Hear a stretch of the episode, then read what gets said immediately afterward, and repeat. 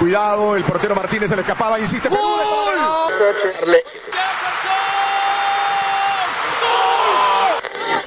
Aquí está el empate en el área Esperañol, en el área Esperañol está. ¡Gol!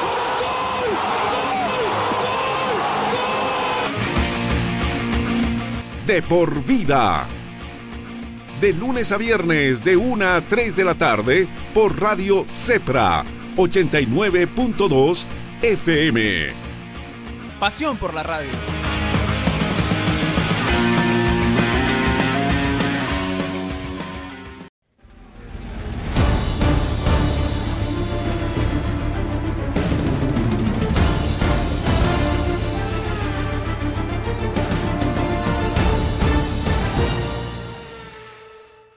¿Qué tal amigos de Sede Deportiva? Muy buenas noches y bienvenidos a Sede Fórmula 1, segundo gran premio de la temporada 2023. Vamos a Arabia Saudita o el circuito callejero de Jeddah, que sin duda es una locura, que tal vez está mal hecho, eso es tema para después, pero que sin duda nos dejó una carrera, pero lo importante creo que es la victoria y la polémica y que tal vez estamos viendo el nacimiento de un bastante, de un salseo muy, muy, muy sabroso durante esta temporada. Un saludarlos en nombre de la producción del buen Juan Carlos Vera. Estoy y tengo el gusto de saludar nueva cuenta a Angie Hernández, que ayer andaba por la Plaza de Toros México. Angie, la verdad es que estabas en la Plaza de Toros y muchos toros hemos visto este fin de semana porque Red Bull demostró que está en otra liga. Qué buen juego de palabras, ¿eh? Eh, hola a todos. Eh, ahora son hombres de negro. A mí nadie me avisó que teníamos que venir así vestidos hoy. Es que tú eres la pureza, Angie, por eso eres blanca. Bueno, tienes razón, está bien, lo aceptaré solamente por eso. Pero ya, lista para hablar de, de todo lo que tengamos que hablar. A mí me gusta un buen Jeddah desde el primer, la primera carrera, aunque sé que a muchos no, por, por porque está mal hecho, como dijo Rodrigo, porque es muy peligroso y muchas más cosas, pero a mí me gusta y me, me gusta la carrera. Sin duda, el circuito creo que es muy llamativo, inclusive es muy cansado y muy retador para todos. Son 27 curvas, que en verdad han de ser como 22, 23, porque algunas curvas las cuentan simplemente por contar. Y también, no me acuerdo de ahorita lo hablaremos, pero según yo, si no es este, el próximo año es la última vez que lo veremos, porque existirá un circuito ya este, fijo, como es Bahrein o como es ahora Qatar, ¿no? Que es la novedad de este año. Isaac Rodríguez, te vemos de negro. No sé si es por el luto que significa el año de Mercedes de que no vamos a encontrar o que es posible que no gane una carrera o por el hecho de que simplemente estás combinado con la noche. Un gusto, mi Isaac. Voy llegando y ya empezamos con los agravios. No, no es cierto. Un gusto saludarte, Rodrigo, Angie, eh, la, la blanquita en el arroz. Entre tanto, Pretito tenía que ser una, una güerilla, una, una güerilla en, toda la familia. También un gusto saludar a Lirra, a mi Pompi, también a, Francisco. Y pues bueno, eh, la verdad es que, ¿qué te puedo decir? Sí, en parte de luto por lo que le está pasando a Mercedes, más a Hamilton. Creo que eh, el tema con Hamilton es que le ha costado mucho trabajo adaptarse tanto al auto, le ha costado mucho trabajo controlar un auto que no es el mejor Mercedes y, y que al rato vamos a platicar de ello y que al rato daré una, una observación, a ver si están de acuerdo conmigo. Pero pues aparte de ello, eh, lo, lo de Fernando Alonso, ¿no? También un poquito de luto por ello. Hizo una gran carrera, un gran arranque y pues lamentablemente le pasó lo que le pasó. Y también confirmando, ya lo estaremos hablando de que Aston Martin sí en la segunda fuerza y que ha dado un salto cualitativo de ser un séptimo lugar en la temporada 2022 a ser segundo en la 2023. La verdad es que es una locura.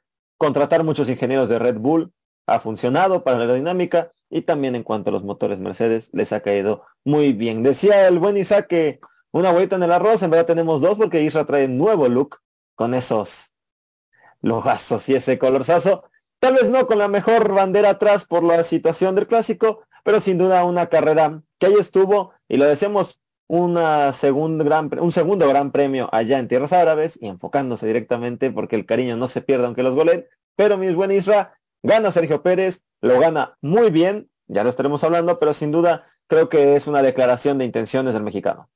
¿Qué tal? Un placer saludarte, Rodrigo, Angie, Francisco, Isaac, Juan Carlos en la producción. Una gran carrera, una gran carrera, sobre todo un gran fin para el mexicano que supo manejar bien sus tiempos, supo controlar bien la adversidad en una en un circuito. Sabemos que el rey de los circuitos callejeros ya se está convirtiendo Sergio Pérez en Es este México. y es y tenía que ser, ¿no? Parece que lo traen en el ADN, pero qué gran arranque, la verdad fue un gran fin de semana para el mexicano.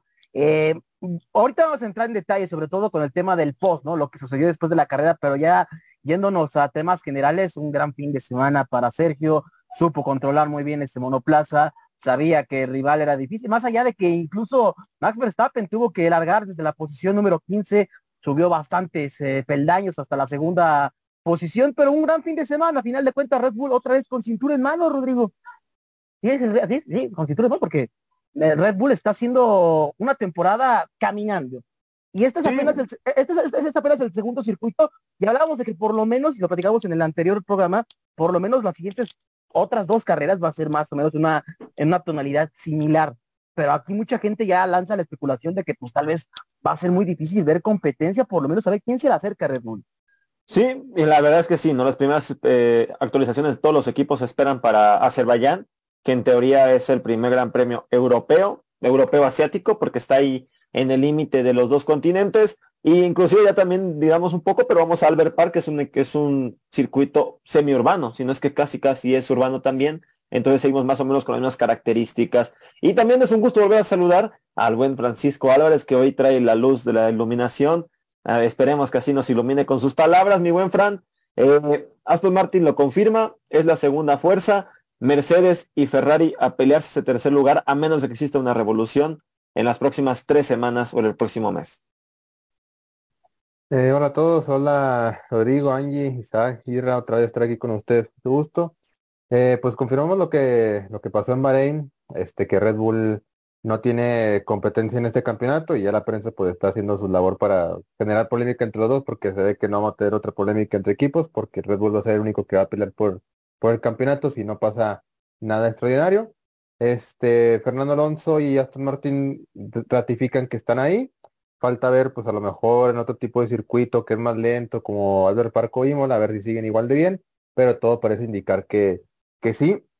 Y Mercedes, pues salvando, salvando un poco el, desastre, con el cuarto y quinto lugar, casi podio de, de, de por, por unas cuantas horas fue podio de Russell, pero pues, pues, yo creo que salvando bien los, los modelos Mercedes a, lo que pueden y, pues Ferrari que pues, también parece que está ya fuera del, de cualquier opción de, de, pelear por el campeonato y parece que tenemos nada más este Red Bull. Eh, nos queda un poco la esperanza de ver cómo se comportará todo en un, en un circuito, circuitos más, digamos, que sean más lentos y también veremos después de las actualizaciones de, de, las primeras carreras europeas a ver si, si hay esperanza de que puede, se puede alguien acercar a, a Red Bull, aunque, aunque se ve muy difícil y pues parece que la batalla nada más será entre compañeros de equipo por el campeonato. Eh, sí, la verdad es que sí, ya lo estaremos viendo y si es que los toros consiguen la hazaña de llevarse todas las carreras, que se ve muy complicado, porque siempre los fierros no son de fiar, si no preguntan a Max Verstappen y el Palier, pero aún así creo que con, México, el mexicano demostraron que tienen un ritmo. Angie, iniciamos porque la verdad lo de Checo es una gran carrera, creo que el único asterisco que le podríamos poner a su, a su desempeño en las 50 vueltas en Jeddah es la salida, que no a cuenta es mala, le gana Fernando Alonso, sin embargo, el propio asturiano sabía y todos sabíamos que ese Aston Martin no iba a soportar con cualquiera de los dos Red Bull. Dicho y hecho, así fue. Entonces, bueno, la verdad es que el problema de Sergio es que si esta salida la hace como fue en Bahrein, es decir, junto a Max Verstappen, ahí pierde la carrera. Y ese es lo que tal vez tiene que mejorar porque es un Aston Martin y sabe que puede adelantarlo. De ahí, la verdad, y ahí es lo que tú quieras comentar, la carrera, si no fuera por la, por la salida que es mal, porque pierdes posición, es un 10, porque sin duda el ritmo que demostró ninguno lo veía, sobre todo y más por la presión que significa ver atrás, pues al coco de todos. Sí, estoy de acuerdo. Eh, creo que Checo sigue teniendo una deuda muy grande con las largadas porque creo que de no sé cuántas eh, que lleva, o sea, todo, solo ha ganado una, creo. Siempre le cuesta trabajo, siempre se lo comen. Y como dices, o sea, ahorita no sé si él haya sido como su pensamiento incluso de como que ya lo tenía, de ok, si me ganan en algún momento sé que lo voy a alcanzar, porque aparte de que lo voy a alcanzar, el Aston Martin no va a poder aguantar todo el ritmo, o sea, ese ritmo toda la carrera. Eh, o en realidad no, y, y ya después se dio cuenta, obviamente, pero sí, ¿no? O sea, si está al lado de Max, ahí se le va y ya jamás vuelve a tener la oportunidad de, de, estar cerca de él a menos que a Max le pase algo más.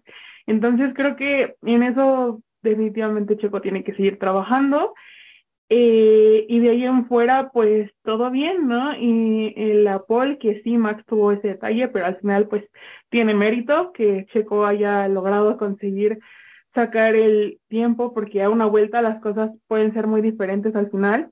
Eh, entonces, e, eso lo hizo bien, eh, al final controla la carrera, eh, igual, ¿no? Después él logra abrirse ese como margen para que también Max no pudiera alcanzarlo ya al final, cuando él logra llegar a la segunda posición, aunque a lo mejor ya le hubiera costado más trabajo, pero, pero sí le dio un poco de ventaja. Sí, creo que si, si no hubiera podido alejarse tanto, en algún momento hubiéramos visto otro escenario de carrera y bueno, yo creo que a ver qué le ponen los Power Rankings esta semana, que yo no sé por qué la gente le sigue haciendo caso a esas cosas. Saludos a Hugo en el grupo de C Deportivo, que es el primero que se levanta todas las mañanas a las 5 de la mañana a ponerlo y enojarse. Sí, sí, porque yo, o sea, ahorita lo digo de broma, ¿no? Porque yo sinceramente eso no me importa. Pero, eh, pues a ver, ¿no? Si le ponen, o le van a poner 7 porque, porque largó mal y un piloto de Red Bull con ese auto no puede largar mal. Bueno, honestamente creo que, y yo espero que el primero sea Verstappen, ¿no? Porque aunque tenga el coche más alto, regresar del 15 sin tener tú un problema, creo que evidentemente se lo van a dar. Aunque a veces no estoy tan, tan, es más bien, a veces estoy de acuerdo con ese ranking, pero eso es otro tema. Eh, Isaac, eh, creo que lo de mexicano es muy aplaudible, creo que lo deseamos una declaración de intenciones de que ahí está. Sin duda que no esté Max ahí junto es una tranquilidad. En Bahrein, inclusive en la pole, eh, perdón, en la clasificación, estuvo muy cerca de la pole, entonces el ritmo estuvo ahí. Y, bueno, simplemente, y siento yo que es un déjà vu de lo que hablamos el año pasado, de que la victoria en Mónaco lo acercaba, que si podía esperar algo, y al fin y al cabo el mexicano siempre ha iniciado bien, quitando ese primer año que era por la llegada, el cambiar de una escudería y llegar a la escudería como lo es la austriaca, pero Creo que es un déjà vu de volver a pensar, Checo lo puede intentar o no lo puede intentar, y el, problema es que ahora tiene que mantener una regularidad que antes no ha hecho. Bueno, es que esa pregunta nos la hacemos desde que llegó a Red Bull, y no porque sea la escudería. Creo que llegó una de las tres mejores escuderías, que, que Red Bull, Ferrari y Mercedes, al menos para mí lo son actualmente. No le quito méritos a, a, los demás, pero creo que es una de las tres escuderías más importantes actualmente en la Fórmula 1. Y, bueno, recordar que eh, Checo Pérez en este gran premio, de no haber sido por la vuelta rápida de Max Verstappen, hubiera liderado ahora el, el Mundial de, Pilotos y desde hace muchos, muchos años, un mexicano no lidera un Mundial de Pilotos. Eh, no, no pasa desde Pedro Rodríguez, justamente, eh, que, que, en la primera, no me acuerdo en qué temporada, la primera carrera la, la gana y lidera el Mundial de Pilotos. De ahí, pues ya no se pudo, pero creo que eh, hace una, una buena carrera Checo Pérez, lo dijo Angie, sacó las papas del horno de, Red Bull cuando Max Verstappen ya no pudo continuar en la quali. Creo que hace un buen trabajo, eh, a pesar de que tenía encima los Ferrari, que a una vuelta son bastante complicados. Quizás ya en carrera ya no, pero pues bueno, es, es una, una buena opción de, de Checo Pérez. Y creo que desde que llegó a Red Bull tiene la oportunidad. Sin embargo, tenía que quitarse cosas de encima para poder tener ahora esta eh, oportunidad más clara aún y, y, ahora sí ser una pelea directa entre, entre un equipo nada más. Creo que antes era quitarse a Hamilton, quitarse a los Ferrari la temporada pasada, ahora es, ya no me tengo que quitar a ninguna escudería, a ningún otro piloto más que a mi compañero, y solo es entre él y yo, y ya, y creo que ahora es momento de que Checo Pérez empiece a ver por, por sus metas, por, por lo que él quiere y dejar de pensar un poco más de forma colectiva, dejar de pensar más en que, bueno, ok, si le ayuda a Verstappen, pues ya ganó y, ya. Ahora es momento de que los dos tienen un buen auto, no hay actualmente quienes pueda dar tanta competencia, tanta pelea, a excepción de Fernando Alonso, pero pues bueno, ese es punto y aparte. Creo que ya no hay nada más para, para que detenga Checo Pérez eh, para poder pelear el Mundial de Pilotos. Y es que tiene mucha razón Isra lo que dice Isaac, de que es la mejor oportunidad que ha tenido Checo, la oportunidad donde más cerca va a estar, inclusive en lo que le queda de carrera y en estos 12 años, de ser campeón del mundo, porque la superioridad de Red Bull, es tanta que o sea, lo hemos visto, ¿no? O sea, no tiene nadie la comparación de esto y eso provoca, como bien dijo Isaac, que no haya tanta necesidad de ser un escudero que ha sido fiel. Ahora, no sé si pienses de que es capaz de ganar tantas carreras, porque esto es de ganar y va a tener que ser así. Y la otra también lo que tú pienses de, este, de este desarrollo, que sin duda fue un muy buen pilotaje del tapatío. Sin duda. Y es que, vamos también, eh, el, campeón se hace en la victoria y en la derrota. Y, Max Verstappen ahora va a tener que, eh, pues tener en, tener en consideración que es un rival directo, ¿no? Y incluso llegan las comparaciones que si se trata como es aquella pelea encarnizada entre Nico Rosberg y Lewis Hamilton, la gente y sobre todo la afición mexicana trata de más o menos darle ese lugar a Checo, ¿no? De que están en un tú a tú, que esto podría ser ya, o esto podría significar una verdadera batalla en la cual Checo, en donde creo que lo que más importante para Checo tendría que ser es enfocarse en la pista, de tratar de, de, de bandejarla, ser constante, es algo que en la carrera del mexicano pues no se le da del 100 no se le ha dado porque pues luego nos llega a dar ritmos o llega a tener propios desperfectos que parece ser que o, es cuestión de suerte o son cuestiones que se le salen de las manos al propio mexicano, pero es de ganar carreras y efectivamente va a venir ese circuitos, viene Australia, como mencionas, medio semi-urbano, y luego viene Bakú. Bakú, la verdad, para mí es una es un circuito, a mí me encanta Bakú por lo que es, de a mí de las más espectaculares que hay en toda, en toda Fórmula 1, y Sergio Pérez conoce lo que es ganar Bakú. Así que eh, serán por lo menos estas esta par de estas semanas van a ser interesantes para ver también cómo lo van a manejar en el aspecto mental Sergio Pérez, porque eh, la, prensa es crítica, ¿no? La opinión pública está también dando, dando duro por las actitudes que llega a tomar Max, por lo que se llega a malinterpretar, porque a final de cuentas nosotros no estamos detrás de, ¿no? Cuando están con los ingenieros, cuando están eh, platicándolo fuera de las cámaras, pero se podrá ver una situación, una, una amistad o un equipo de trabajo ya un poco ríspido, pero no sabemos realmente cómo es el, ese ambiente en el que vives en este momento Sergio Pérez, pero lo importante es que lo demuestre en la pista. Es lo, lo que le pedimos a, a, Sergio que demuestre con la capacidad que ha manejado este gran arranque, el mejor arranque que ha tenido, incluso como se mencionaba en el radio, ¿no? Más allá de que si tenías que darle ahora espacio a Max y no lo va a hacer, y, y está en todo su derecho, así como Max también está en su derecho de decir, yo voy por la vuelta rápida porque a mí me interesa, claro que está, porque la gente incluso puede decir, que Checo, o más bien que Max es un mal compañero. Max es un, competidor que le gusta buscar ganar, que le gusta ser competitivo. Yo estoy de acuerdo que Max eh, esté en todo su derecho de decir yo voy a buscar puntos, porque sabía que estaba haciendo, estaba sacando los cálculos como el pueblo con el descenso, estaba sacando la calculadora y dijo, vamos a por ese punto, porque es el que me hace la diferencia entre, entre Checo y yo. Así que si Checo quiere ser eh, esa revelación, quiere ser ese verdadero rival, va a tener que lidiar con esa actitud de Max que para mí es totalmente justificable porque él está hecho para ganar, él está hecho para buscar este tipo de retos y por qué no, si Checo para ser el mejor tiene que vencer al mejor. Y es que es eso, te estás enfrentando, bien lo dijiste, al mejor. Fran, eh, yo siento esta temporada, este inicio de campaña, como lo que fue esa última de Rosberg Hamilton, de todo el mundo quería que ganara Rosberg, no por ser hater de Hamilton, sino por el simple hecho de no tener tanto dominio de un piloto y más o menos lo estoy sintiendo ahora, y no porque seamos mexicanos, ¿eh? y inclusive siento que por todos lados, de esperar de que un checo pueda hacer un poco más, no sé si es porque desean que sea campeón o porque simplemente se dan cuenta que esto va a ser de dos coches y no queremos otra oleada de victorias como lo era Hamilton Bottas, donde nunca hubo una verdadera campaña. Entonces, también eso puede servir para interiorizarlo aprovechar esa buena vibra que tiene o el apoyo que tiene generalizado Sergio para que esto sea un poco más entretenido en lo más alto, porque tal vez atrás existe un poco más de movimiento y que eso te puede servir para enfocarlo y ya como lo hiciste, seguir mejorando y sobre todo encontrar esa regularidad que es lo que hace que uno sea campeón del mundo, porque recordemos, y no sé si fue Nick, justo el papá de Nico, que es Rosberg, que fue campeón del mundo sin ganar ninguna carrera. Esa es la muestra de que la regularidad es lo que te hace campeón, no simplemente llegar al primer lugar. Bueno, primero que nada decir que, que ir restaurando el pueblo del descenso cuando ya les ha ganado dos veces en repechaje. Saludos. este, el, el, Puebla ya es que Bueno, bueno, bueno.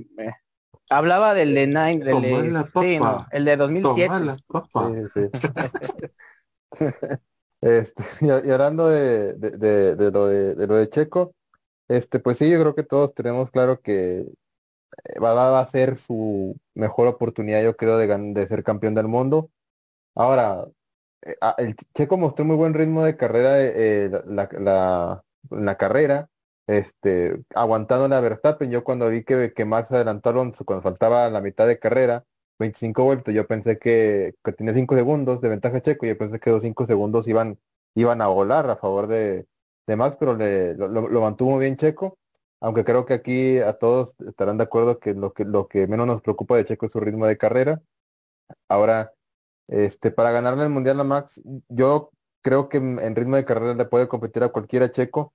Ahora, que esté por delante de Max en clasificación y que largue también bien para que Max no le o no le gane la, la, partida este o lo deje muy atrás, eso lo veo la verdad bastante difícil porque Max en, eh, no lo mostró en clasificación, pero en los libres 3 sacó 6 décimas a Checo en la, en los libres 3 en la, mejor vuelta le sacó 6 décimas a Checo, o sea, que Verstappen tiene muchísimo ritmo. Y la verdad, pues, no sé cómo le pueda competir Checo en ritmo de clasificación, porque sí es, es, muy superior Max en, en ese aspecto, pero lo que decían de, de que si Checo, si que la gente quiere que gane Checo, que es como Rosberg y Hamilton, pues yo creo que pues en realidad cualquier piloto que sea el dominador va a ser como que el odiado por la gente, el que nadie quiere, bueno, que muy poca gente quiere que gane. Y le pasa a muchos pilotos y es como que el ciclo natural de, de la Fórmula 1, digo, Max Verstappen en 2021 era el héroe por ganarle a Hamilton y ahora está siendo el villano porque es el, es el que ha ganado.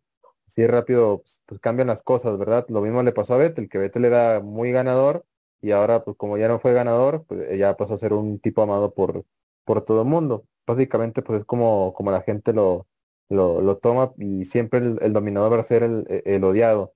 Y sí, a, Checo le, pues, le puede competir a Max, el problema es que no sabemos cómo se maneja todo adentro en Red Bull. Yo creo que, yo, no sé si a Red Bull le dé igual si gane Checo o le gane Verstappen, yo creo que a lo mejor preferían que gane Max, pero yo creo que no les importará si, si Checo a lo mejor puede este, competir pero pues la, verdad falta mucho, mucho que ver. Yo quisiera ver a Checo con el paso de las carreras, ver cómo está con Max en ritmo de clasificación, cómo están en recuperaciones largadas, porque Checo tiene que aprovechar estas primeras carreras porque no tiene ningún rival más que más que más Verstappen. A lo mejor puede pasar algo como el año pasado que termine llegando Mercedes al final de la temporada o a mediados, que tenga algunas carreras buenas, Ferrari que también puede llegar, Aston Martin, obviamente, que, con Alonso puede estar ahí, en, eh, ahí, peleando. Y pues, pero Checo tiene que aprovechar estas carreras porque es donde puede competir contra Max sin, sin ningún otro rival en, la parrilla. Ya hablamos de, de, Checo, creo que todos coincidimos en que es el momento del mexicano. Ahora, aquí lo dejo abierto a la discusión o como quieran. Y no por preguntarles uno de cada uno de Verstappen, porque evidentemente es sorprendente lo que está haciendo en el sentido de remontar 15 posiciones después de tener un problema en el Palier el sábado. Pero es que me prometían una Fórmula 1 igualitaria. Ya no tenemos a un equipo, un super equipo. Tenemos un Aston Martin que es superior a Ferrari y a Mercedes. De repente dos se fueron para abajo. Y lo más cercano que tenemos de igualdad es entre un Williams, lamentablemente y creo que doloroso, un McLaren, un Haas y un Alfa Tauri. Entonces, ¿cuál es la igualdad? O de verdad ahora resulta que el limitar el dinero nos ha destruido la Fórmula 1. Pero eso, eso no es mucha responsabilidad de los equipos también. O sea, porque mira, McLaren tiene instalaciones que, no, no, le, no le envidiar a nadie sus instalaciones McLaren, pero siempre, siempre inician mal los años. también los, no sé qué pasa dentro pues, de McLaren específicamente, que siempre inician mal teniendo las instalaciones probablemente que le pueden competir mejores que la de Red Bull y que las de las de Mercedes. Este, pues se, ha buscado mucho, ¿no? Tener esta, como que este, este emparejamiento de los equipos con lo límite presupuestario, con, con lo de las horas de túnel de viento, que los equipos que tienen, que acaban peor le dan más horas. Pero claro, el problema es, o sea, no, sé la verdad que no, no obviamente no, no sé mucho del reglamento técnico, pero a lo mejor este no sé cómo lo interpreta Red Bull, si es que tiene mejores, muchos mejores ingenieros que, que los demás equipos, pero también este hay que ver que, que el Aston Martin nos ha demostrado que invirtiendo dinero en unas buenas fábricas, en unas buenas instalaciones, te puede, te puede meter ahí arriba. ¿Cuál es el problema? Pues que a lo mejor este, un Williams, un Haas no te puede tener ese dinero, no puede tener ese dinero para invertir de, de esa manera. Pero ahora piensa del otro lado, ves a un Ferrari que tiene mejor, que tiene apoyo de todo el mundo, de toda Italia tiene, tiene apoyo Ferrari y al final no levanta, la verdad. Pues no, sé a qué se deba, porque, pero esto sí preocupa mucho a la, la Fórmula 1 más que nada por la promesa que se le hizo a la gente. Y también porque la, verdad no sé si la gente, la que es nueva la Fórmula 1, quiera seguir viendo este espectáculo, porque la gente, la mayoría de la gente entró en la lucha Verstappen contra Hamilton en el 2021. Y a lo mejor en 2022 pensaron, no, esto va a ser mucho mejor porque ahora va a venir Ferrari y vieron que Red Bull era dominador y ahora otra vez Red Bull domina. No sé qué tanto pueda, pueda, pueda pasar, aunque Muchos jefes de equipo dicen que en 2025, 2024, 26 va a haber mucha igualdad, pero bueno, la verdad no, no sé, pero con, con lo que hemos visto en este en los últimos años, yo creo que, que, es muy, muy dudoso que, pues, que pasa algo, algo diferente. Yo la verdad lo dudo, ¿eh? Creo que, eh, por ejemplo, McLaren era competitivo en media parrilla desde 2019 hacia atrás. Me parece que era más o menos competitivo en media parrilla. Empezaron a haber algunos cambios, se fueron pilotos, se fue Carlos Sainz, eh, creo que le afectó también eso un poco. Ya no encontró un, un dúo dinámico como Sainz y Norris. Eh, quisieron jugar con, con Richardo, ahora con Piastri, o sea, ahora como que buscan alguna alternativa para levantar McLaren, pero creo que McLaren solito se ha puesto al pie, eh, Williams, pues con la igualdad, creo que ha hecho un buen trabajo y ha levantado. Para mí, el único equipo que ha levantado en toda la parrilla de Fórmula 1. Porque hemos visto hemos visto un Red Bull que se ha mantenido, un Ferrari que pues sigue siendo inestable, quizás un Mercedes que bajó, eh, un McLaren que se cayó por completo a la lona, un Haas que ah, se mantiene, como que quiere subir, pero no puede, pero sí quiere, de vez en cuando, un, un Alfa Romeo, que también, también es medio, medio rarito, cuando quiere, quiere, cuando no, no, o sea, la verdad es que también no, es, es algo, eh, no es constante, pero creo que para, para mí el que más ha levantado es, es Williams, creo que ha sido el que más beneficio ha tenido, si queríamos ver un Williams quizás un poco más competitivo y no por pelear por puntos, sino por pelear por, por no ser el último de la, de la parrilla. Creo que ha sido eh, pues al que más le ha ayudado. Y, y yo creo que se va a mantener todo así. Además, estamos de acuerdo de que también con esta, con este reglamento de que no se puede tocar el motor, no se puede hacer mejoras, no se puede hacer muchas cosas en el motor hasta 2025, 2026, pues no va a haber mucho de dónde rascarle, ¿no? Le van a querer mover como Mercedes a la parte aerodinámica, no la encuentran. Red Bull encontró, pero Red Bull no la va, no va a soltar la información. Ferrari se supone que se retroalimentó de todos los equipos y sacó gente de Red Bull y sacó gente de Alfa Romeo y trajo gente de no sé dónde. Aston Martin también. Aston Martin le, sirvió ya a Ferrari no. Entonces creo que eh, son muchas cosas, no solo la parte mecánica, la parte aerodinámica, hay otras variantes que también influyen y creo que también en eso, pues eh, eh, los equipos son, son diferentes o no son lo que esperábamos. No esperábamos quizás que Mercedes se cayera tanto, que Red Bull dominara desde principio a fin una temporada, como lo hacía Mercedes hace ocho años. Eh, no esperábamos que McLaren se fuera a la lona. Había muchas cosas que no contábamos con ellas, pero distintas variantes fuera de lo de la automotriz eh,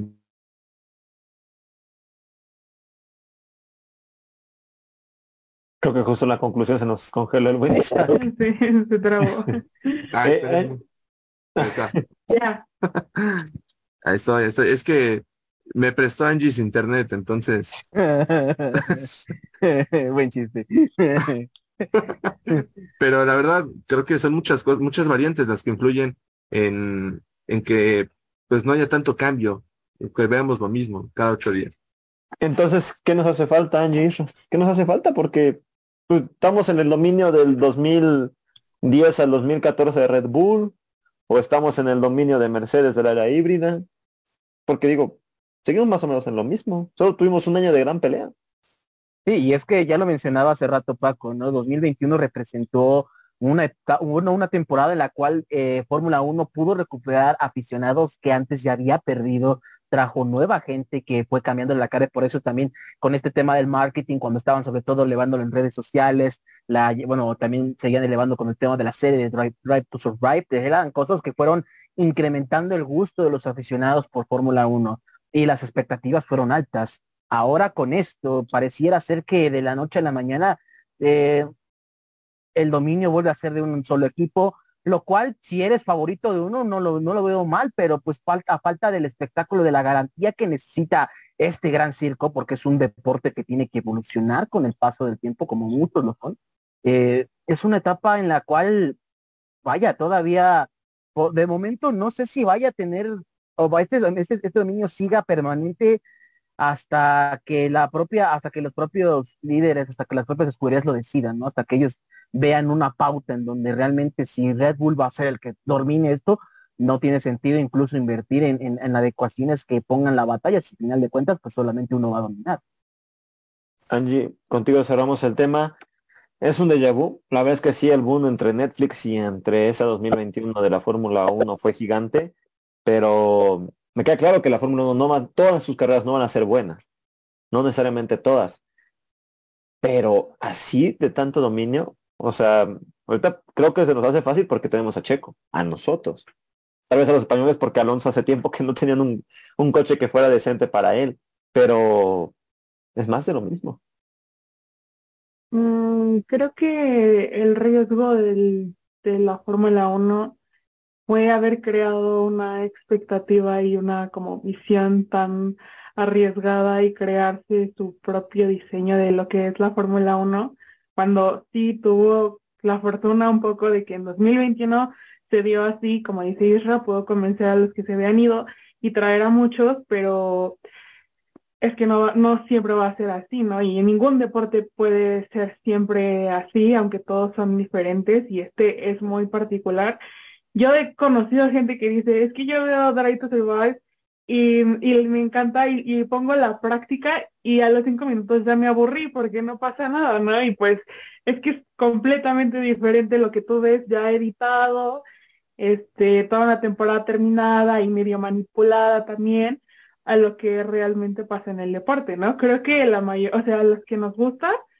eh, lo seguiremos viendo y encontraremos algo que nos atraiga. Nosotros tenemos a Checo, España tiene sus pilotos, eh, los neerlandeses a Max, en Italia tienen a Ferrari. Este, y Estados Unidos ya tiene a Sargent. Estados Unidos ya tiene uno. Y, tienen a Haas, mal, pero lo tienen. Ah, este, o sea, como que si le encuentras, cada uno sí puede tener algo que ver. O sea, aunque sea, no sé, sufrimiento, lo que sea, pero sí, definitivamente creo que no vamos a ver, em, eh, pues sí, una temporada competitiva otra vez. No sé si hasta 2026, que es cuando se viene otra vez como el cambio y las regulaciones podamos, más bien creo que hasta ese, ese año vamos a tener como una oportunidad de volver a pues a tratar de mm, activar esto o a salvarlo eh, de ahí en fuera, eh, pues es que no, no, no creo que haya como una solución exactamente de qué es lo que tienen que hacer, ¿no? Creo que el tope salarial me parece bien, pero ya depende de cada equipo en, en cómo lo maneja, eh, y tampoco creo que puede ser como una justificante, ¿no? O sea, Red Bull, creo que, o sea, ahí está lo bonito de la ingeniería, que, y que en un momento lo tuvo Mercedes, y en algún momento lo tuvo Ferrari, y en algún momento McLaren, que cada uno logra encontrar algo que nadie de los demás ven y logran ingeniárselas para sacar algo nuevo, ¿no? Eh, Red Bull lo tiene ahorita, los demás equipos no, pero no puedes culpar em, o justificarte eh, en que esa es la razón por la que no estás progresando, ¿no? porque McLaren pues ya va a tener, por ejemplo, un nuevo túnel de viento propio, va a invertir en nuevas instalaciones, y entonces, ¿cuál es la excusa? Y no, ya lo dijo Fran, este Fran, perdón, Ferrari tiene todos los recursos y no da resultados, Williams, eh, ahí va, siento que Williams es como dos pasos adelante y uno atrás, no sé bien qué pasa con ellos, Haas creo que es el que sigue más limitado en, en presupuesto, Aston Martin lo supo manejar bien, eh, Alpine, pues siento que ahí está como medio plano. Eh, y, sí, y Alfa Tauri está a punto de desaparecer, ¿no? exactamente. Ah, correcto. Sí, y, no sé cuánto, o sea, no sé cuándo volvamos a tener una, temporada 100% competitiva, pero creo que también ahí entra lo que dice Fran, de cuando ya no te queda nada más, entonces pues creas la narrativa de en, un solo equipo, ¿no? De, ok, ahora este es el villano y este es el bueno, y como no hay más acción, pues ahí hay que rescatar lo que podamos para retener a la gente. Sí, porque al fin y al cabo es un evento, ¿no? Es una industria y como cualquier evento tiene que haber una, una historia que se pueda vender, ¿no? A veces el propio evento no se va a vender y por eso hay que generar una expectativa que naturalmente se va generando y si los pilotos lo ayudan, pues la verdad es que uno es que lo agradece. Isra, junto el tema Fernando Alonso con la FIA, porque la verdad es que fue una locura, creo que es chistoso, no sé si sea el término, pero sí ridículo que la FIA diga que no hay cámaras para ver dónde está Lance Stroll. Creo que, y, ponga el Virtual Safety Car más claro de la historia en un Safety Car, que decida y toma eso de que si toca o no, que si es justificable o no. Entonces, o sea, y por eso me quedo con Fernando, porque ya hemos dicho que Fernando hace una carrera correcta, más o menos lo mismo de Sakir, cuando quiso apretar, demostró que está por arriba del Mercedes y cuando no, lo llevó tranquilo, simplemente atrás de los Red Bull, Fernando está ahí, pero también la FIA también ahí sigue ahí, y los mismos problemas, no importa quién sea el presidente, sigue siendo un tema cada carrera. No sé si por ahí sigas ir, aunque se te haya congelado la imagen. Mira, no, justo, justo se tenía un problema con la voz. Es que es que trae el internet de Angie. Ay, qué Escuchaste la pregunta, Isra, más o menos eso. Fernando está ahí cuando quiso apretar, apretó y demostró que en carreras mucho más el Aston Martin, siendo cliente de Mercedes, que eso es interesante. Y lo de la FIA, que es, es no, no, no, me, no me cabe que sigan siendo con tantos problemas. Mira, lo de Fernando Alonso, yo lo describiría con un dicho. Más sabe el diablo por viejo que por diablo. Creo que Fernando Alonso conoce mucho de este deporte y, no solo de Fórmula 1, de WRC, de, muchos otros deportes de automovilismo, los conoce porque ha estado ahí, porque los ha practicado, porque los ha estudiado y creo que de ahí ha aprendido bastante. Entonces, por eso eh, creo que, Fernando Alonso está haciendo de este Aston Martin lo que es. Y lo del tema de, de, Lance Stroll también a mí me sorprendió mucho. La verdad es que yo también me saqué de onda.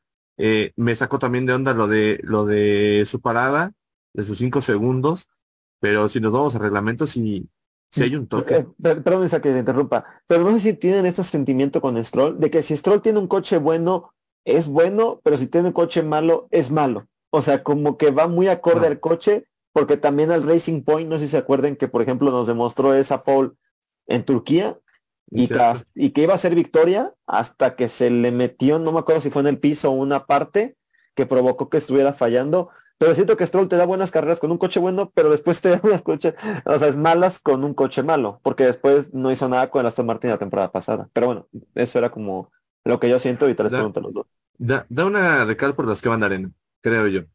honestamente, eh, tiene buenos coches y muchas veces lo desaprovecha eh, cuando era Racing Point, bien lo dijiste en Turquía, eh, tuvo un buen coche, pero solamente lo tuvo esa carrera. Creo que el coche en general la temporada estuvo bien, no hizo malos, eh, malas carreras, no tampoco te voy a decir que hizo podios, se hizo maravillas, ¿no? Pero pues, dos podios con ese Racing Point, que fue Sakir, la victoria de Checo y... Y, también subió el podio Stroll en esa victoria de Checo. Sí, Sakir, pero según yo en otro podio, pero bueno, ahorita pero, o sea, honestamente, creo que Lance Stroll tiene que venir motivado. Tiene que haber algo que lo motive para, para explotar el jugo del auto. Más que tenga un buen auto, ¿no? Creo que tiene que venir bien motivado y concentrado para hacer un, una buena carrera. Lo hizo eh, hace 15 días, lo hizo en, en Bahrein. Creo que eh, a pesar de que venía mal de las muñecas, hace una muy buena carrera y, y no quedó tan mal. Fernando Alonso, un viejo lobo de mar que, se la sabe de todas, todas. Y ahí está el plan. El plan que tanto ah, se anunciaba en Alpine, creo que al fin lo está concretando en Aston Martin. Fran, eh, simplemente decir eso, ¿no? Lo de Alonso, que confirma que Aston Martin tiene estas buenas esperanzas de que el proyecto de, Lance, de Lawrence Stroll, perdón, y la inversión gigante que ha hecho, pues de verdad está funcionando, también dejándolo en las manos correctas con un Mike Crack que está funcionando desde la parte directiva y ya, bueno, los ingenieros, me queda claro que si has contratado de Red Bull y de Mercedes, pues algo bueno se te debe de pegar. Pero también lo de la FIA, ¿no? Todo esto que fue una locura y que seguimos hablando como de la interpretación más de, de que terminan dándole un podio, pero al final no, y que si una sanción, que si no, la verdad es que es una locura. Sí, yo, yo, yo creo que lo de lo que ha pasado con Aston Martin es algo que, que todo fanático de la Fórmula 1 debe al menos de estar contento de ello, porque Aston Martin es el primer equipo de la media tabla que puede dar el paso a, a- a competir con, con los grandes, ¿no? Como que a salir de los mortales para competir con, a competir con, con, con los El sueño de. Liberty Media, ¿no? Y el límite presupuestario. Sí, pero bueno, Aston Martin también pues acompañado de una gran inversión, de una gran inversión, pero pues ya, ya hemos visto cómo, por ejemplo, Renault Alpine, que en 2018 fue cuarto y hasta ahorita no han podido subir, McLaren lo mismo. Yo creo que lo de Aston Martin pues este se agradece, ¿no? Que no- a- al menos ya tengamos cuatro equipos con posibilidades de, de, de estar, de estar este, peleando. Este, lo de la FIA que decían que no tenían cámaras para Stroll, hay muchos que dicen que, bueno, teoría- teorías conspiranoicas que dicen que porque fue que, que querían que Verstappen se, se juntara con el resto, este, pero, pero sí muy, muy innecesario, o sea, es que, o sea, no estaban, no había ni, no había, no había ni un peligro, ni aunque un coche saliera ahí no, no le iba, no iba a pegar, pero, pues, pues, pues, pues bueno, a lo mejor la FIA está viendo que hay que darle emoción a esto porque Red Bull va a ganar y a lo mejor pues te sacamos un safety car a lo, a lo Michael Masi, ¿verdad? Pero lo de las, lo de las penalizaciones, pues lo mismo, aunque pues, lo de las penalizaciones no va, no va a influir hasta que, hasta que en realidad pues tengamos una batalla que, que afecte a más de una parte. Así que pues van a seguir, se va a olvidar esto rápidamente y así, y, y así va a seguir. Este, pero sí, resumiendo lo de lo de Aston Martin y Fernando Alonso, creo que pues es, es una buena noticia para la Fórmula 1 en general dentro de este dominio de Red Bull. Pues al menos tenemos a, a otro equipo que puede pelear por, por, por cosas importantes. Tipo Star Wars, una nueva esperanza. Esperemos. Pues creo que sí, ¿no? Iba a ser más cercano para intentar algo Digo, con la-. La, la primera esperanza era Mercedes, ¿no? Que le hiciera competencia a, a Red Bull y otra vez. Ferrari. Pero Y después pues, se fue Ferrari. Y ahora es Aston Martin. Una nueva esperanza. No, pues copi- copiando coches hasta yo. Eso sí, pero bueno, a ver. Si ya lo hizo en algún momento siendo Racing Point, que no lo haga como Aston Martin, ¿no? Angie, ¿Ustedes, creen que, Eh, ¿Ustedes creen que sí es copia el, el Aston Martin? Eh, y es similar. el Pero bueno, reglamento no dice que es falta, ¿no? Decían que el Racing Point de 2019 era la calca exacta del Mercedes. Bueno, en verdad eso lo, si lo piensas lo demostraron y por eso lo sancionaron. Ya será la presión que le quiera poner Red Bull a Aston Martin, pero bueno, la burla evidentemente está así. Angie, tuvimos a Michael Massey, tuvimos dos directores de, de carrera de la FIA. Eh, te dejo terminar la frase, no sé qué hacer.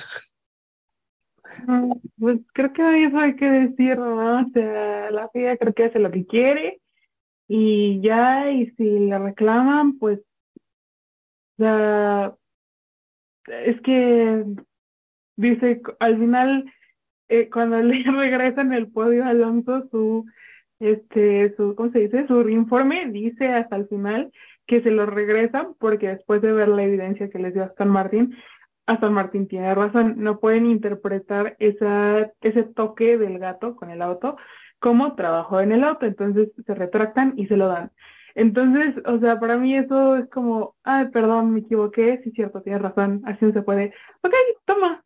Entonces es como, ¿qué, qué, qué no tú eres el experto en reglas, el experto en todo? Y entonces, quién revisó eso o como por qué y así de fácil de ah, podio y, y quítale el trofeo y se lo dan a George y George subiéndole a, a sus redes sociales y presentándole después, ah no, ah no, resulta que este regresaslo porque no es de, no es tuyo y no es la primera vez que pasa, ¿no? Este, y luego también el tema de, de el eterno tema de los últimos años de por qué si tienen 30 vueltas para decirle a un equipo que tiene una sanción, no se lo dicen en este momento y esperan hasta el final de la carrera para decirle, ah, es que no hiciste bien esto, tienes una sanción. O sea, como por eso, honestamente, a mí me enoja muchísimo y, y a los equipos supongo que más. Y entonces se vuelve al final de la carrera todavía un caos, porque ya acabó y tres horas después seguimos esperando a ver qué dice la FIA, si sí, si no, o, o resulta que ya hay, o sea, uno cree, ok, ya ahí murió todo, te desconectas un ratito y el rato te metes y no, resulta que otra vez ya hicieron un cambio, o sea, es un desastre, este, y, y no, no puede ser, no sé si no hay orden, si no hay control ahí, este, teníamos igual el año pasado al final el tema de, de los equipos. Ah, no, con Masi, ¿no? De que decían que los equipos hace, hacían lo que quieren con la FIA y le ordenaban a Masi como qué revisar y qué no. Y, o sea, no creo que esta vez haya sido tan así, porque pues sí, Aston Martin estaba en todo su derecho de apelar, pero, pero es que la FIA no hay cómo defenderla, o sea, de verdad, de tantas teorías este, conspiracionales, como dice Fran, que le encanta todo eso, no, no hay cómo defender a la FIA de, de, de, todo lo que hace. Eh, es imposible. Isra, contigo cerramos el caso Aston Martin. Pues creo que es verdadero, ¿no? O sea, creo que es, es, impresionante que Aston Martin pueda, contratando ingenieros de los mejores equipos y con una inversión a la par de lo de Mercedes y Ferrari, que ellos dieron con la tecla y son más que los italianos y con los alemanes a priori y ya veremos hasta las primeras actualizaciones. Sí, ¿no? Y eso lo decía Crank, ¿no? De ver cómo este eh, le invita a la gente, ¿no? A que no se despeguen. Y es que nosotros estábamos hablando de que tal vez el auge o la expectativa para los aficionados, de que tal vez eso está casi escrito, pero Aston Martin es optimista, porque todo el, año pasado, recordemos, fue de las escuderías que también se dedicó a, a, a digamos, entre comillas, echarlo a perder porque tenía que ir desarrollando un monoplaza que fuera totalmente nuevo, que ayudara a realmente dar esa pauta, ¿no? De ser ese equipo que pueda competir. Aston Martin, por lo menos desde los test. Y estas dos carreras ha demostrado que los resultados sí están saliendo, ¿no? Que lo que se trabajó a lo largo de varios meses sí está rindiendo frutos.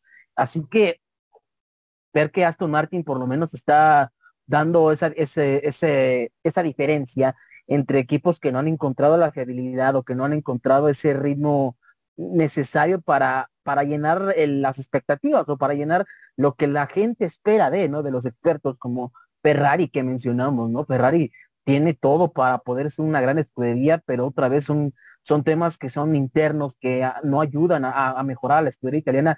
¿Qué decir de Mercedes, que también eh, incluso Hamilton se siente incómodo, no otra carrera en donde vuelve a decir lo mismo Hamilton, que no se siente a gusto con el monoplaza, Russell trabajando, pero Hamilton se siente como que no con la completa confianza. Y esto Martin lo está aprovechando. Creo que este es el momento perfecto también de esta temporada, por lo menos en este inicio, de aprovechar de que si los equipos de se están desquebrajando o si se están poniendo de acuerdo para ver quién lo va a hacer peor, Aston Martin es el equipo hasta el momento para mí que tendría que tomar eh, tomar al toro por los cuernos y tratar de aprovechar que si unos no quieren, ellos van a querer.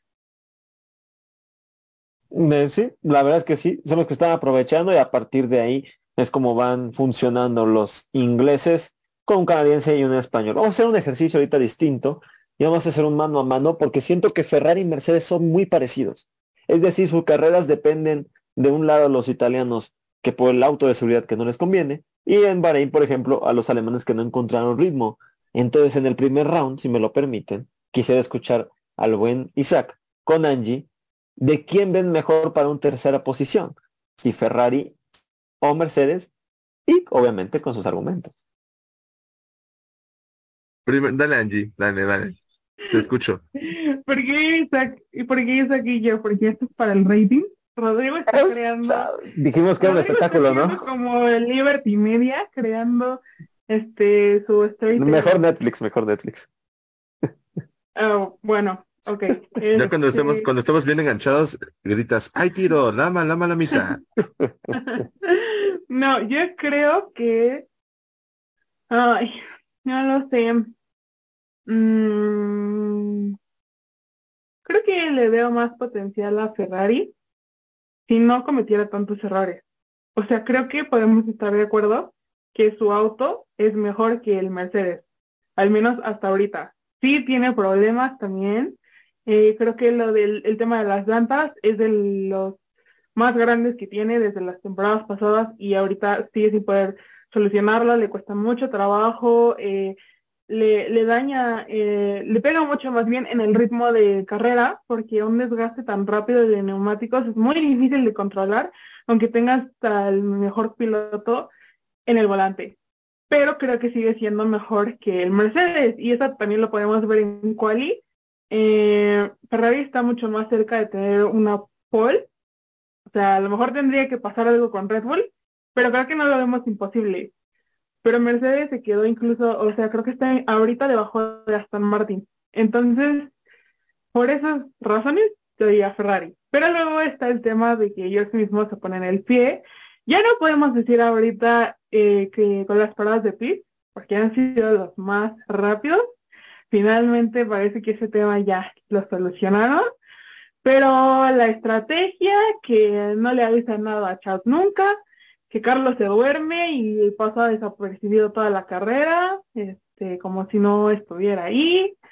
Mm, creo que todo eso le puede perjudicar y eso, o sea, o sea, ese, es- ese es el punto fuerte de Mercedes que podría tener, ¿no? Que tiene a sus dos pilotos ahí, eh, los dos pueden dar resultados, eh, los dos pueden llegar, bueno, no es que Carlos y Charles no, pero, o sea, siento que es como que, ¿cómo se llama esto? La fuerza de personas, o sea, el grupo de las personas, El proletariado.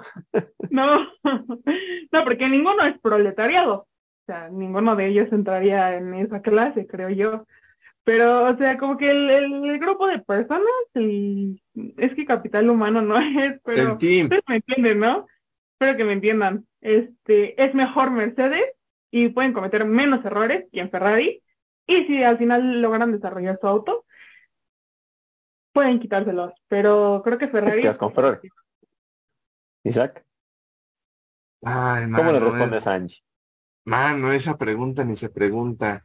Yo... Espera, espera. Quiero que quede claro que en ningún momento dije nada para provocar a Isaac ahorita, porque después él no diga que yo le estoy echando drama y contestación y no sé qué tanto. Al rato nos echamos un poquito tú y yo. Este, no, la verdad es que yo, yo creo que eh, Ferrari ah, sí es un equipo que puede dar problema a Mercedes, pero yo creo que Mercedes puede quedar mejor. ¿Por qué? Sí, estoy de acuerdo con Angie. Eh, Ferrari para una vuelta es, es incluso de los más peligrosos. Aunque ahorita no esté bien, es el que al menos te das, te haces a la idea de que puede ser más peligroso que, que Aston Martin, incluso, para, para pelear la pole position. Pero a ritmo de carrera creo que, eh, que es lo más importante, creo que eh, justamente Mercedes tiene más posibilidades. Eh, algo que, que platicamos al inicio del programa, Hamilton no se entiende mucho con el auto. Hamilton le cuesta trabajo. Russell igual, como que Russell es un Carlos Sainz, pero le va un poquito mejor a- a cierto punto de carrera. Pero Hamilton creo que encontrando el ritmo eh, de carrera puede ser más peligroso aún. El problema es que lo encuentra solamente con neumáticos medios. Fíjate en la carrera de, eh, de este fin de semana pasado y con neumático duro no tenía, no tenía un ritmo constante, no, no tenía una buena carrera. Cambió a medios y empezó a tomar un ritmo, empezó a alcanzar a Russell, incluso era eh, pues el cambio de posición, pero pues Mercedes, teniendo juguete nuevo, pues obviamente no lo va a querer cambiar, ¿verdad? Estamos de acuerdo. Entonces, creo que eh, Mercedes en cuestión de carreras puede ser más peligroso que Ferrari, puede incluso quedarse en la tercera posición. Creo que eh, Ferrari es muy eh, problemático en cuestiones de fiabilidad. es su segunda carrera, ya llevan una pieza pues quemada, por así decirlo, ¿no? Ya, ya su primer sanción por una pieza. Eh, es un auto que se come las gomas, yo creo que más rápido que la mayoría de cualquier otro auto eh, en la parrilla. sus pilotos son muy buenos, honestamente Charles Leclerc y Carlos Sainz son, son, muy buenos, pero uno de los dos siempre tiene un problema cada fin de semana. El fin de semana pasado en, en Bahrein, hace 15 días, fue Charles Leclerc que tuvo que abandonar. Ahora es Carlos Sainz que pasa desapercibido. No sé si pasó a saludar o no, si salió incluso de, de del inicio de carrera. Eh, la verdad es que cada fin de semana es muy diferente para los dos pilotos de Ferrari y eso hace muy inconstante. Y en Mercedes, pues ambos dos, lo dijo Angie, pueden darte resultados. Si se va Hamilton eh, fuera de puntos, te queda Russell y Russell te da puntos y viceversa. Si se va Russell fuera de puntos, Hamilton te rescata. Entonces, creo que ahí hay una eh, un equilibrio entre Mercedes para, para sus dos pilotos. Te puede dar fiabilidad, te puede dar constancia y te puede dar un buen rendimiento en carrera. En Ferrari te da fiabilidad, constancia y un buen rendimiento, pero solo a una vuelta, no más. Ya no vas a ver más. Porque Ferrari ahorita es a lo que le está tirando. A una vuelta a hacer la vuelta rápida de carrera, a hacer la pole position, algo así. Pero a una carrera como tal no te va a dar. Y creo que ese es el problema de Ferrari. Para mí Mercedes puede ser el tercero y esperemos que sea el segundo mejor equipo de, del campeonato. Bueno, ahí están las posiciones de cada uno. Isra, ¿qué posición te gustó más antes de que tú vayas con Fan? Que mira que el Fan se nos está quedando dormido y confiamos en él, pero Pregunto, ¿quién te convenció más, Angie o Isaac?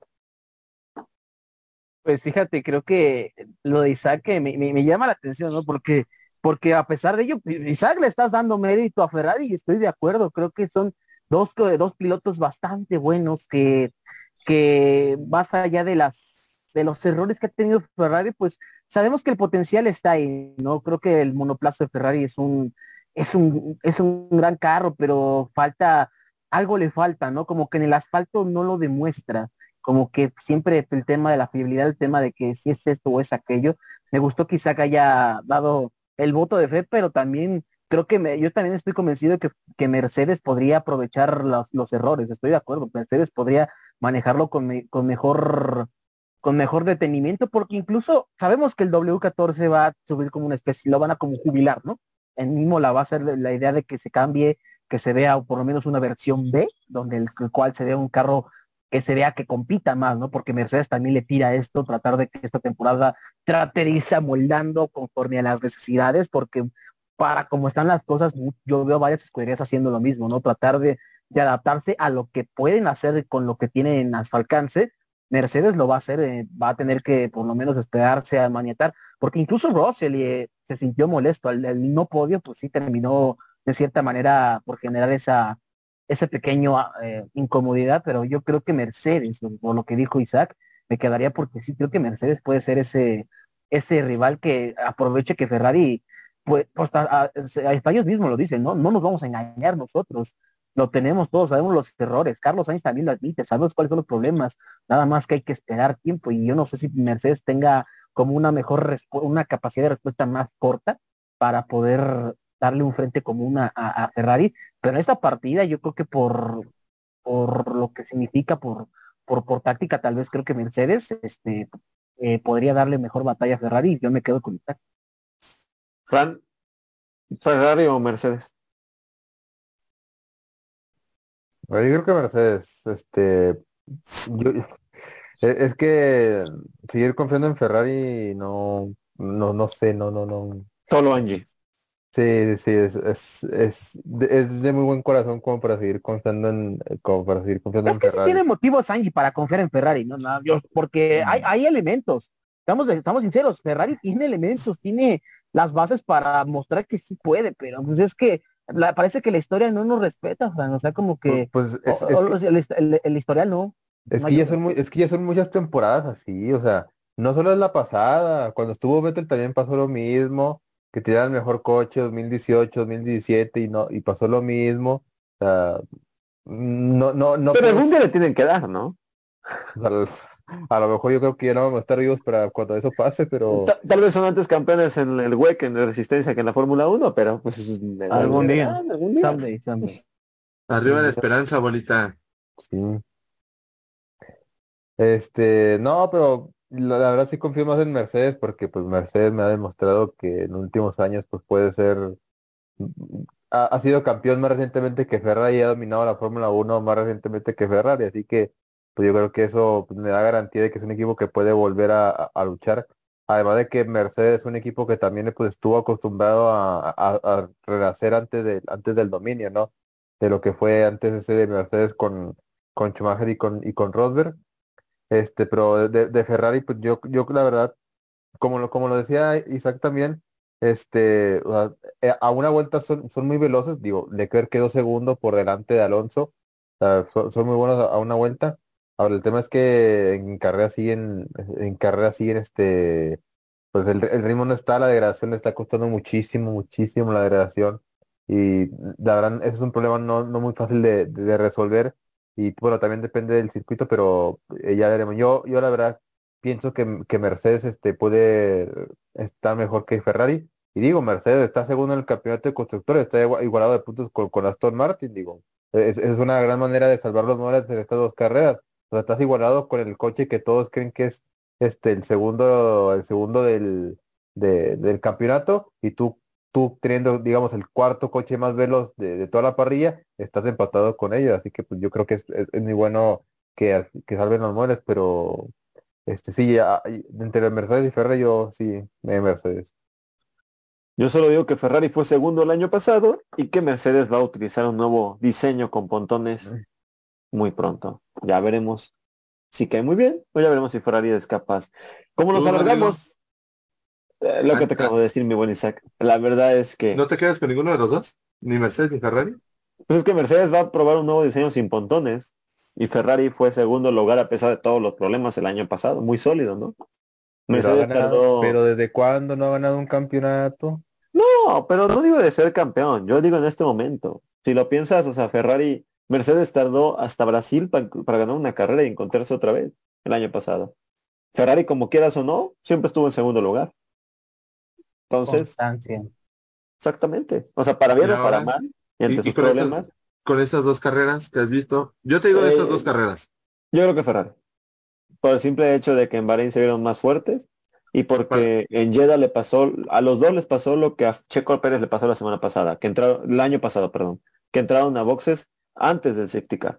Y el safety car fue la condena porque tienen un ritmo muy parecido a Mercedes. Y en un circuito como Jeddah era muy complicado rebasarlos y nunca pudieron. Entonces, por eso mismo yo le doy un voto de confianza a Ferrari y por eso asiente la cabeza Angie y confiamos un poquito todavía en los italianos. Nos superalargamos y mi buen Fran ya se me está durmiendo, así que Isra, vamos con tu gaslismo rápidamente y contigo simplemente en Alpine. Un buen resultado, la verdad que el mejor de los restos ante la decadencia del Ancestral, ahí están, octavo y noveno, cumplen y creo que ese es su tope. Sí, sí, desde luego. Y, y- y incluso lo dice, ¿no? No, terminar octavo y noveno, y es algo que incluso pudo haber sido mejor. Pierre Gasly se, se- da cuenta, ¿no? De que por lo menos hay estabilidad para el monoplaza que ahora tiene disponible. A mí me gusta, que, y es que eso se trata, ¿no? De que con lo que tengas a la mano puedas este, equilibrar la situación. Lo de Ferrari, lo de que digo, lo de Gasly, quiero decir, para mí que ha sido un, un inicio de temporada pues importante, ¿no? Sobre todo porque los circuitos urbanos con el tema de que ha afectado la degradación a, a- grandes escuderías que también Gasly empiece a sacarle a ese provecho ese al fin, ¿no? Son dos puntos, pero eh, tratan de ser positivos, ¿no? Tratan de llevarlo a buen puerto con Pierre Gasly y, y creo que en, en Australia podríamos ver mejoras, ¿no? Creo que en Australia podría ser una situación un poquito interesante, pero por lo menos yo veo a Gasly de aquí a, a Bakú buscando puntos lo que es, lo que para lo que le alcanza. Sí, y dicho hecho, lo que ha hecho, ¿no? Eh, en estos últimos dos Gran Premios, seguramente de aquí, como bien lo dijiste, hasta, Azerbaiyán, posiblemente se queden con eso. Fran, antes de que te me duermas, buena carrera de Magnussen, buena carrera de Haas, que sobrevive en el relajo que es esa zona de media, de media parrilla de estar golpeándose con todos. Un poco decepcionante, un poco decepcionante tal vez lo de Hulkenberg, que no ha regresado tan fino a la Fórmula 1, pero sin duda que Haas a la segunda carrera ya suma un puntito con Kevin Magnussen, te dice que mínimo tienen coche que puede estar en esa zona. Yo voy a decir que, que de las pocas cosas que puede salvar la temporada, esta temporada es, un- un, en- un encuentro Galio con en pista. Estoy, estoy deseando a que, a que suceda eso en pista de que los dos franceses, los dos, los dos que eran amigos desde niños, que se hicieron enemigos después, se reencuentren en pista después de tantos años luchando por una posición. Es, es lo que a mí me parece que puede salvar la temporada. No, no hay nada más, no hay otra polémica más grande que no, que no, que no pueda hacer esa. Y, ya regresando a lo de Haas, pues mira, considerando lo que fue el 2021, que en 2023 está empleando por puntos, digo, son el sexto mejor equipo atrás de, eh, de Alpine, eh, pero han, rebasado a, McLaren, a Williams, a, Alfa Tauri, a, Alfa Romeo, que yo creo que es, que, que es muy bueno. Y Magnussen también que demostró una muy buena carrera. Digo, yo, yo la verdad, cuando estaba viendo eh, la batalla entre Magnussen y Tsunoda, tuve mucho miedo porque pensé que no iban a acabar en, una pieza los dos. Este, estuvieron, estuvieron a poco de, estamparse los dos, pero este, al final Magnussen salió, salió bien, eh, salió con, con un punto, que él lo digo que, ha sido una, que, que fue una de sus mejores carreras, que está súper orgulloso de- del, del punto que consiguió para Haas, que bueno, ya, ya, ya van sumando, ¿no? Ya, ya es un punto que, es un punto que, al final puede valer oro al, fi- al final de la temporada. Este, se, ve que esa innovación del pitbull con tres asientos está rindiendo frutos en Haas se ve que, que el dinero le está, le está cayendo a los puntos. Este, y pues me alegro por ellos, porque es un equi- equipo que, que ha sufrido muchísimo, ¿no? Digo, de los equipos que más ha sufrido eh, eh, durante los últimos años en la Fórmula Uno que estuvo tambaleándose mucho tanto el puesto de Gunther Steiner, tanto los pilotos, tanto la existencia del equipo, pero ahora parece que ya poco a poco van, van saliendo.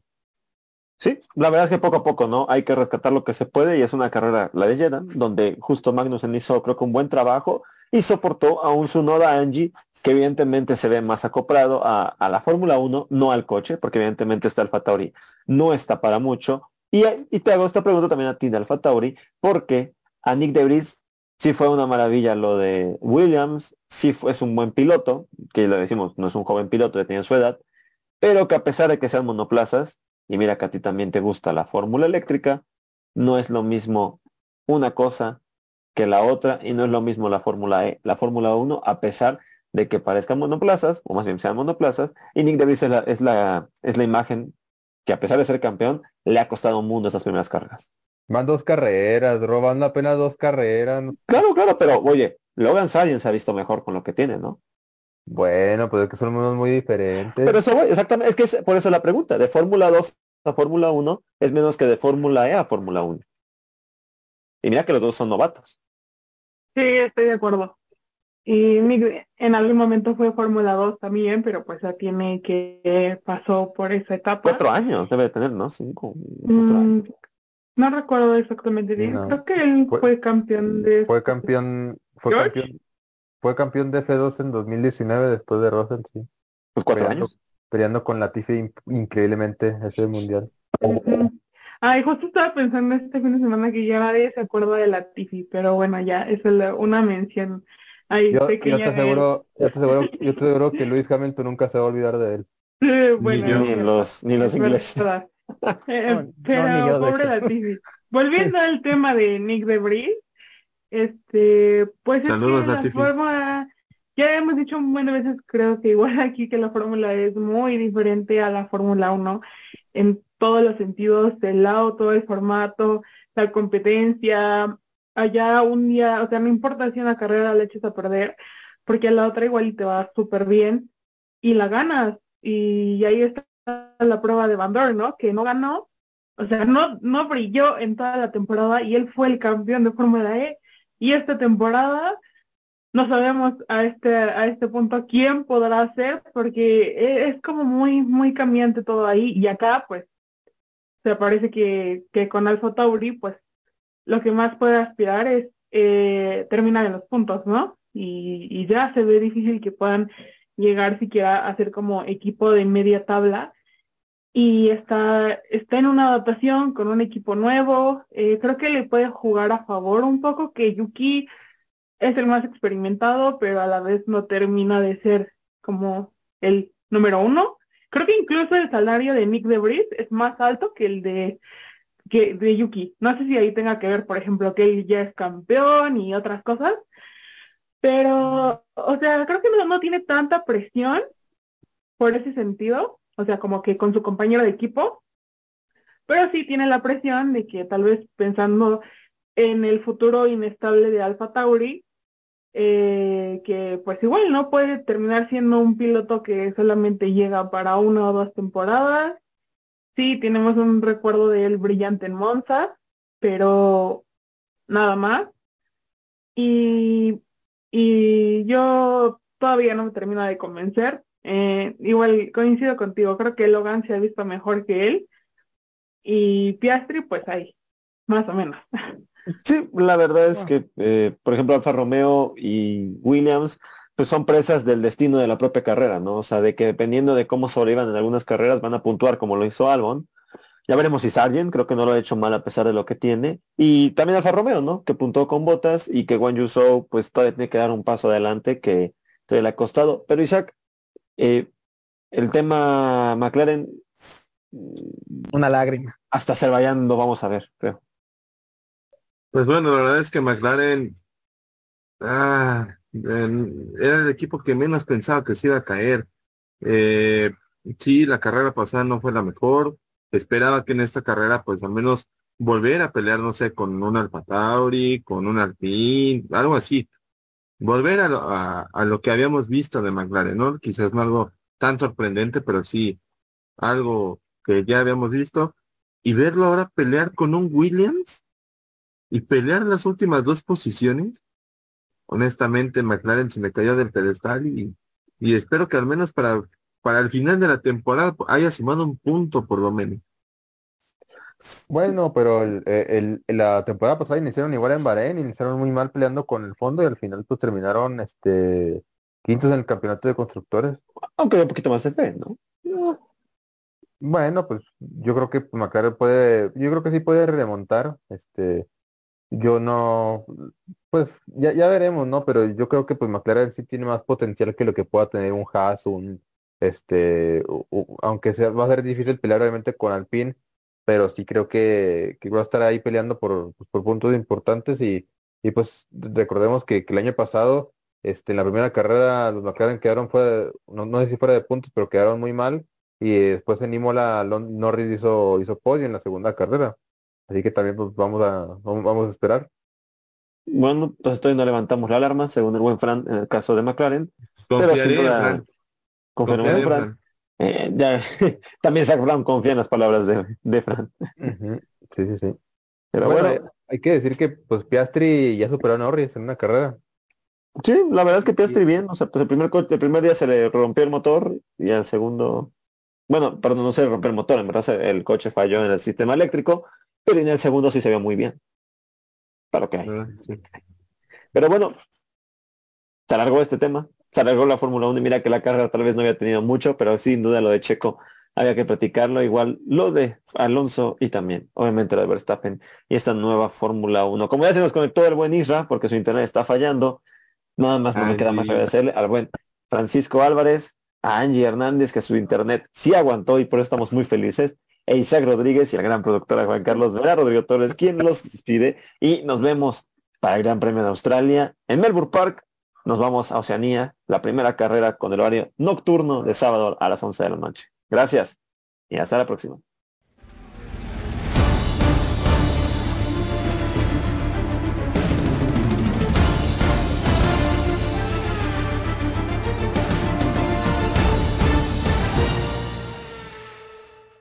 Imagina un lugar donde puedas relajarte, un lugar de paz y tranquilidad, pero también lugar de juegos increíbles, diversión y adrenalina. Por fin, el primer club acuático de La Paz es una realidad, a tan solo una hora de la ciudad, con increíbles juegos, toboganes y espacios infantiles. El kamikaze más alto de Bolivia y los juegos con más adrenalina para una diversión extrema. Piscinas, restaurante y parqueos. Un parque que lo tiene todo para que disfrutes al máximo con la familia y con los amigos. La diversión ya tiene un nombre. Club Acuático Yungas. Contáctate con nosotros y sé miembro del club acuático más exclusivo de La Paz. Nova PC te ofrece tecnología y equipos de alta calidad, tablets, laptops, computadoras de escritorio, gamers, i3, i5 y 7. Te ofrecemos de distintas marcas, HP, Dell, Lenovo, Huawei, Asus, Xiaomi, Nitro Acer y mucho más. Procesadores Intel de segunda, tercera, octava y novena generación. Aprovecha la promoción y lleva tu laptop desde 1750 bolivianos y exige de regalo estuche, mouse y audífono gamer. Estamos ubicados en la avenida Calatayud, Galería Santa Clara, primer piso local 3B y encuéntranos en Facebook como Nova PC SRL o consulta al 789-65208, 789-65208. Además, ensamblamos el equipo de acuerdo a tus necesidades. Nova PC SRL Experts.